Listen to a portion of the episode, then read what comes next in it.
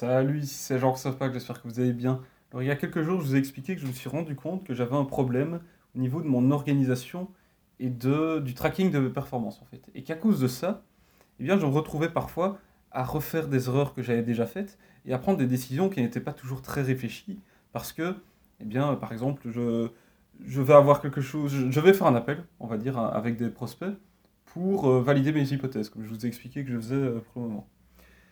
Et après trois appels, il va y avoir trois personnes qui vont me dire Ah non, je ne suis pas intéressé par cette offre. Et je vais commencer à me dire Ah non, mais c'est. Qu'est-ce qui se passe? Peut-être que mon offre n'est pas bonne, que ça ne correspond pas aux besoins du marché, etc. Alors que c'est juste trois personnes qui m'ont dit que ça ne les intéressait pas, elles. Mais peut-être que si je faisais plus d'appels, il y aurait des personnes qui seraient intéressées. Donc ça, j'en ai parlé dans l'épisode d'hier. Il faut toujours prendre le temps et suffisamment de données pour prendre une décision, prendre des conclusions. Mais le problème, c'est que vu que euh, je ne suis pas organisé, que je n'ai pas un tracking de ce que je fais en général. En tout cas, dans euh, pour les clients, on fait un tracking, mais pour Odyssem, je ne fais pas un, tracking suffisant. Et donc, euh, voilà, je peux me retrouver à agir juste sur le coup de l'émotion, à me dire Ah, ça fonctionne pas, les, gens ne veulent pas de cette offre, donc elle est pas bonne, il faut que je recommence tout. Voilà, il faut, il faut recréer une nouvelle offre. Et si on fonctionne comme ça, c'est pas du tout efficace, parce qu'on va constamment tout recommencer et jamais vraiment euh, s'assurer de valider vraiment nos hypothèses sur base de données suffisantes.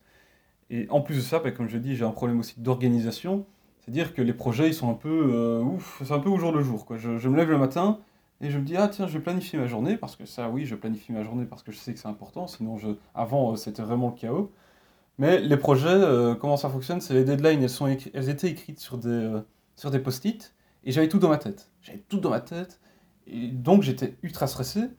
Et tout ce qui était en dehors du business, donc dans ma vie privée, eh bien en général, quand je devais me rappeler quelque chose, je l'oubliais tout simplement parce que ma tête était remplie de tout ce qu'il y avait à retenir au niveau des projets, toutes les informations qu'il y avait au niveau des projets pour les clients. Et ici, il a vraiment fallu que je me rende compte, que j'ouvre les yeux sur le fait que c'était pas du tout gérable, que c'était n'importe quoi de fonctionner comme ça, et que même pour les clients, c'était même pas idéal, parce que ils n'ont pas une vue claire sur l'avancée des projets. Et si un client euh, demandait euh, où on était dans un projet, parfois je ne savais même pas répondre clairement, parce que même pour moi, c'était pas clair. Donc c'était vraiment n'importe quoi. Et euh, voilà, ici, je me suis dit que c'était vraiment indispensable que je change ça. En fait, j'avais déjà pris cette décision il y a un moment, mais j'avais jamais pris d'action pour vraiment changer ça. Donc ici, je me sentais vraiment pas bien, même, puisque j'étais tout le temps stressé, à tout le temps devoir penser à tout. Et le fait d'oublier des choses en permanence dans ma vie privée, euh, c'était très handicapant en fait. Donc, ici, euh, j'ai décidé d'utiliser le logiciel de, gestion de projet Asana, qui est une version gratuite qui est plutôt pas mal en fait. Euh, je, l'utilise maintenant depuis environ une semaine. J'ai mis dedans tous les projets d'Odyssey, tous les, projets, que ce soit les projets clients et projets internes aussi. Et maintenant, j'ai une vue beaucoup plus claire. Et même pour la communication avec mon associé, c'est beaucoup plus simple parce que avant, ce qu'on faisait, c'est que dès qu'il y avait quelque chose à faire pour un client, eh bien, on, se contactait, en fait, on, garde contact via Discord, puisqu'on travaille à distance, puisque euh, lui, il habite du côté de Namur et moi ici à Liège. Et donc, on, est tous les jours connectés sur Discord, et quand il y a quelque chose à se dire, on parle sur Discord. Et à chaque fois qu'on avance chacun dans un projet client, qu'on a fait quelque chose et qu'il faut euh, que l'un intervienne dans le travail de l'autre, eh bien, on se contacte sur Discord. Et c'est-à-dire que quand il y en a un qui est occupé, eh bien, moi je ne le sais pas, et donc je vais venir lui envoyer un, message. Par exemple, je vais venir lui envoyer un message sur Discord en lui demandant oh, Tiens, tu sais pas faire ça Et c'est-à-dire que je viens constamment le couper dans son avancée, dans son travail, dans sa concentration, et inversement, il fait ça aussi avec moi. Et c'est pas du tout efficace. Parce que être interrompu comme ça pendant un moment où on est concentré, par exemple moi, à écrire un email pour un, un, client, eh bien ça va me couper complètement de ma concentration. Je vais devoir me concentrer sur le message qu'il m'a envoyé. Il va me dire Tiens, euh, tu sais faire ça et euh, directement, je vais dire, ah, ouais, je vais le faire maintenant. Et euh, donc, je, je passe d'une tâche à l'autre, et c'est pas du tout efficace, parce qu'après, il faut se remettre dans le bain de l'autre tâche, recommencer, et on perd du temps, en fait. C'est pas du tout efficace.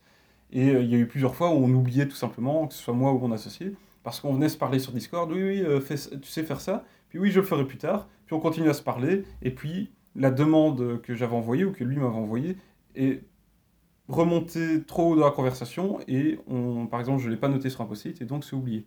Donc maintenant avec Asana, c'est beaucoup plus simple.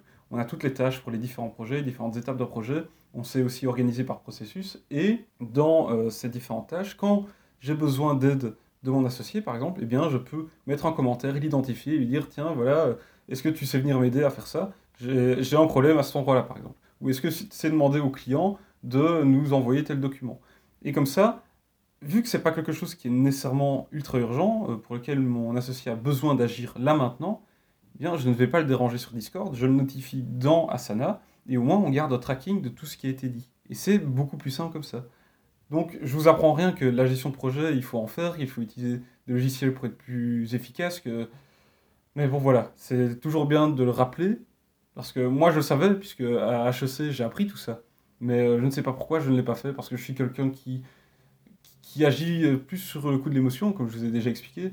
Et euh, je me dis que je, me suis dit à mon avis que je pouvais gérer tout ça comme ça, et que ça m'ennuyait d'aller utiliser des logiciels, parce que je considérais ça en fait comme une perte de temps, à mon avis je pense que c'est surtout comme ça que je voyais les choses. une perte de temps, d'aller encoder tout ça, d'aller tous les jours un peu euh, mettre à jour l'avancement des projets. Mais en fait, justement, c'est indispensable. C'est indispensable si on veut avoir un suivi, qu'on peut assurer un bon suivi à ses clients et qu'on veut pouvoir apporter un, travail de qualité même à ses clients et avoir une bonne communication avec ses partenaires. Et voilà, si vous êtes comme moi et que vous avez eu tendance jusqu'à aujourd'hui à, à juste fonctionner au feeling, eh bien, euh, je vous recommande d'arrêter dès maintenant parce qu'un jour ou l'autre, ça va vous rattraper, que ce soit au niveau du stress ou même au niveau de votre mémoire qui va tout simplement saturer. Moi, c'est ce que j'ai eu. Donc, euh, dès maintenant, utilisez des logiciels de gestion. N'utilisez pas des tableurs comme Excel, etc. parce que c'est pas efficace non plus. Je vous recommande Asana. La version gratuite est très complète. Franchement, euh, je ne m'attendais pas à ce que ce soit aussi complexe ça. On a essayé d'autres logiciels et ici, c'est celui qui convient le mieux à ce que j'avais envie d'avoir en tout cas. Donc je vous recommande de, faire un test. Et voilà, ici j'espère que cet épisode vous aura plu, qu'il vous aura été utile. Si vous n'êtes pas encore abonné à ce podcast, faites-le dès maintenant. Et on se retrouve dans l'épisode suivant. Allez, salut